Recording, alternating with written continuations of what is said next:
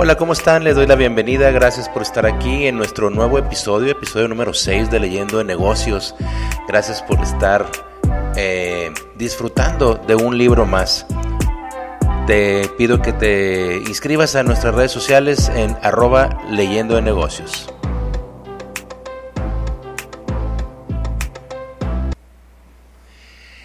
Y hoy, hoy quiero eh, platicarles de un nuevo libro, un libro que ya he leído muchas veces y que llegó a mis manos hace unos 4 o 5 años.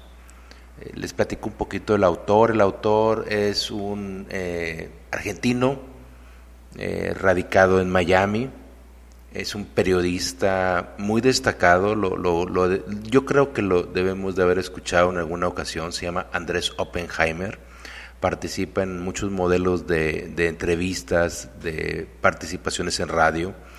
Y él tiene un libro que cuando lo vi en, la biblioteca, en, una librería, perdón, eh, me llamó mucho la atención. Es un libro rojo porque tiene en, la portada a Albert Einstein así dibujado con la lengua de fuera, eh, muy grotesco en la imagen. Y el, el libro tiene un título muy interesante porque se llama Crear o morir. El, subtítulo dice La esperanza de América Latina y las cinco claves de la innovación.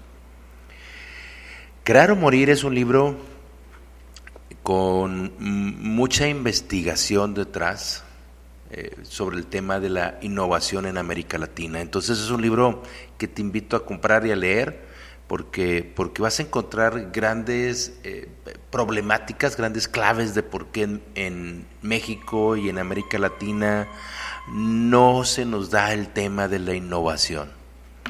Quédate y, quiero que escuches, porque esto ya se convirtió en todo un clásico, escuchar el libro.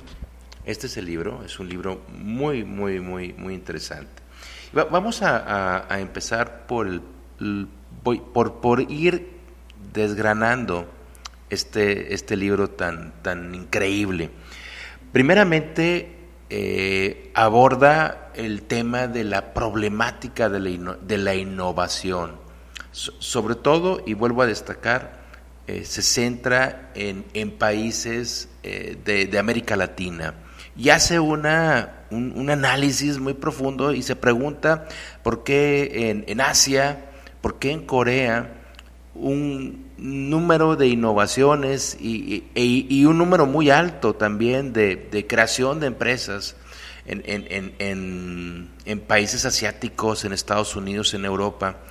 Porque cuando volteamos a ver a México, la, la cantidad de, de, patentes que se, que se buscan eh, constituir son eh, relativamente bajas por cada mil habitantes.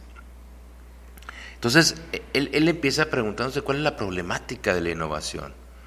El, punto número dos que él, se enfoca mucho es, más bien, esta problemática de la innovación la, centra en tres principales pilares. Primero, la denomina la excesiva regulación estatal. ¿Y a qué se refiere con excesiva regulación estatal? Pues, digo, todos los que, los que vivimos en México o en algún país de América Latina entiende lo que es la burocracia, es decir, eh, trámites tras trámites tras trámites, y eso muchas veces en el mundo de la innovación eh, mm, termina siendo un factor de desmotivación. En lugar de fomentar la creatividad, entras en un mundo burocrático que termina por quitar las ganas de, crear o de innovar. Y, y, yo me pregunto, ¿y por qué no innovamos a nivel gubernamental algo más sencillo? Pero incluso en esa parte nos cuesta trabajo. El punto número dos tiene que ver con la parte cultural, incluso con la parte de, eh, le llama Andrés, la parte de, ser verticales en nuestras organizaciones. Es muy común en América Latina tener un organigrama demasiado vertical. Me toca a nivel empresarial ver muchas de las ocasiones en donde no se nos da el, tema de, poder eh, tomar decisiones sin antes consultarlos con nuestros superiores, con el jefe, con quien, de quien dependemos, porque esta dependencia vertical nos, nos quita mucha innovación. Y, yo quiero y quisiera incluso empezar con la definición de innovación, porque innovación no es, convertirte en, en, un Tesla este, o en Albert Einstein. Eh, no, innovar es buscar cómo mejorar, quizá en un proceso interno, en lo que tú haces día con día en tu trabajo, cómo, cómo, cómo hacer algo diferente, cómo cambiarlo, cómo salirte de la rutina, cómo salirte del patrón, cómo cambiar el paradigma, cómo hacerlo diferente. Y, esa, por eso, la parte cultural, que es el punto número dos que, que eh, narra Andrés, pues nos afecta, porque si hay tanta verticalidad en nuestras organizaciones, difícilmente se nos ocurre innovar. Y el punto número tres es, todo un reto. Se llama la falta de tolerancia al fracaso. Piensa un poquito, piensa un poquito no sé si tú ya hayas eh, en alguna ocasión eh, emprendido algo, em, emprendido un negocio eh, o, hecho una sociedad con algún amigo, con algún conocido, puesto a vender tamales en tu casa, no sé, cualquier cosa que se te ocurra. ¿Qué pasa cuando por alguna razón y por muchas veces por, por desconocimiento, por falta de una educación de emprendimiento, eh, cometemos algunos errores, incluso financieros, en, ese emprendimiento y decidimos cerrar. Eh, ponte, ponte a analizar el, día después de, cerrar tu negocio y tener que enfrentarte con tus amigos, con tu familia, con la sociedad, con tus vecinos. Ah, oye, oye ya, ya no tienes el negocio, cerraste el negocio. Uy, ¿y eso? Y el uy, y eso, no sé cómo te pegó a ti, ¿no? Eh, pero nos pega, nos pega en el orgullo.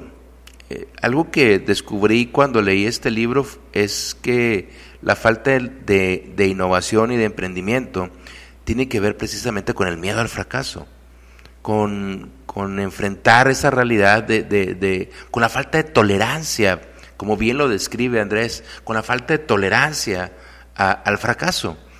Y él narra cómo va y visita allá en California, este, se pasa en, Silicon Valley eh, visitando y platicando con emprendedores. Y ellos eh, platican con, con, toda naturalidad, pues que han, han, creado empresas y que han fracasado. Y les preguntaba Andrés, oye, ¿y, qué sientes de haber fracasado? Y ellos, ellos eh, le platicaban, le, le comentaban pues que, pues que se sentían orgullosos porque cada día aprendían más del emprendimiento y cada día aprendían más por medio del fracaso. El fracaso es una oportunidad. Recientemente eh, estaba, estoy leyendo actualmente un, un, libro que posteriormente pondré aquí en estos micrófonos y me enfrentaba con esa realidad. ¿Qué pasa si fracasas? ¿Qué pasa si te contradicen? ¿Qué pasa si, si, hay un comentario contradictorio? Y, mi contestación era o de frustración o de enojo. Y, así como, como en mí, eh, a través del aprendizaje, del, del, manejo de ese tipo de, emociones en el emprendimiento, me doy cuenta que, que, nuestra naturaleza y nuestra cultura pues, nos, nos afectan. Y de eso eh, Andrés nos, va exponiendo cada uno de estos puntos muy, muy, muy focales. Eh, el libro continúa hablando de casos de emprendedores, quizá muchos de ellos no con no de mucho renombre en, el sentido propio de que lo haya, los hayamos escuchado. Eh, por ejemplo, está Gastón Acuario, Acurio, perdón, que es un chef eh, muy importante. Está Jordi Muñoz, eh, nos habla también de Pep Guardiola en, como, como entrenador. También nos habla de, de Branson, de Musk, que ya estos ya los conocemos un poquito más, pero, pero nos, mete, nos mete mucho a, entender qué es lo que buscaban estos innovadores. Y, él se da cuenta que en el mundo de la creatividad y de la innovación, eh, se exalta, eh, sobre todo en, en, la parte de innovación, se debe de exaltar el talento más que el dinero. Y en América Latina buscamos que el talento, más bien que la innovación se transforme en dinero. Y primeramente lo que tenemos que ver es qué, qué es lo que queremos entregar, qué es lo que queremos dar, ah, cuál es el objetivo al cual queremos llegar. Y si el objetivo tiene que ver con, con la parte económica, creo que partimos mal de esa innovación o de ese entendimiento. Entonces, es muy importante la parte focal y también se va centrando en un concepto que quiero mencionarles que se llama el ambiente creativo. ¿Qué es el ambiente creativo? Y, lo voy a traducir de una manera muy rápida y muy sencilla. Todos los gerentes, todos los directores, todos los dueños de, negocios deben de tener tiempo para la creatividad de ideas. Porque si no, el negocio que tú tienes actualmente, o el negocio que gerencias, o el negocio, eh, o, la, el departamento que tú estás a cargo, eh, se va convirtiendo en un, una repetición y dejamos de ver la innovación. Acuérdate que la innovación es encontrar cómo yo puedo hacer las cosas diferentes y para lo cual necesitas ambientes creativos. Eh, el libro también se mete mucho a que para que en las empresas exista el tema de la innovación y el tema de ambientes creativos, pues ocupa educación, inversión, apoyos entre la empresa y universidades que van generando estos talentos, economías sanas y legislaciones que apoyen este tipo de innovaciones. Entonces, e, el libro se centra en la innovación empresarial, pero también se centra en la innovación personal. Y, ahí es donde nosotros, a través de este libro, eh, que yo los invito a leer, que yo los invito a explorar, podamos preguntarnos precisamente si esa regulación estatal nos está frenando en nuestra innovación. Y, le podemos llamar regulación estatal o, le podemos llamar regulación empresarial, porque también en las empresas eh, mm, tenemos esta, esta, este, adolecemos de, libertades y a veces eh, creamos mundos demasiado eh, estrictos y procesos demasiado eh, sólidos. Y tenemos que ver qué tanto podemos innovar. Entonces esta regulación no tanto es estatal, sino incluso también empresarial. El dejar de ser verticales y es decir, buscar más una medida horizontal y quitarnos el miedo al fracaso y aprender que el fracaso es una oportunidad y aprender que eh, vivir de estas oportunidades nos llevan a alcanzar éxitos. Aquel que tiene éxito es aquel que ha fracasado. El que nunca ha fracasado jamás tiene éxito. Nos vemos la siguiente semana, recuerden miércoles, leyendo de negocios te espero. Pasa un excelente día. Hasta luego.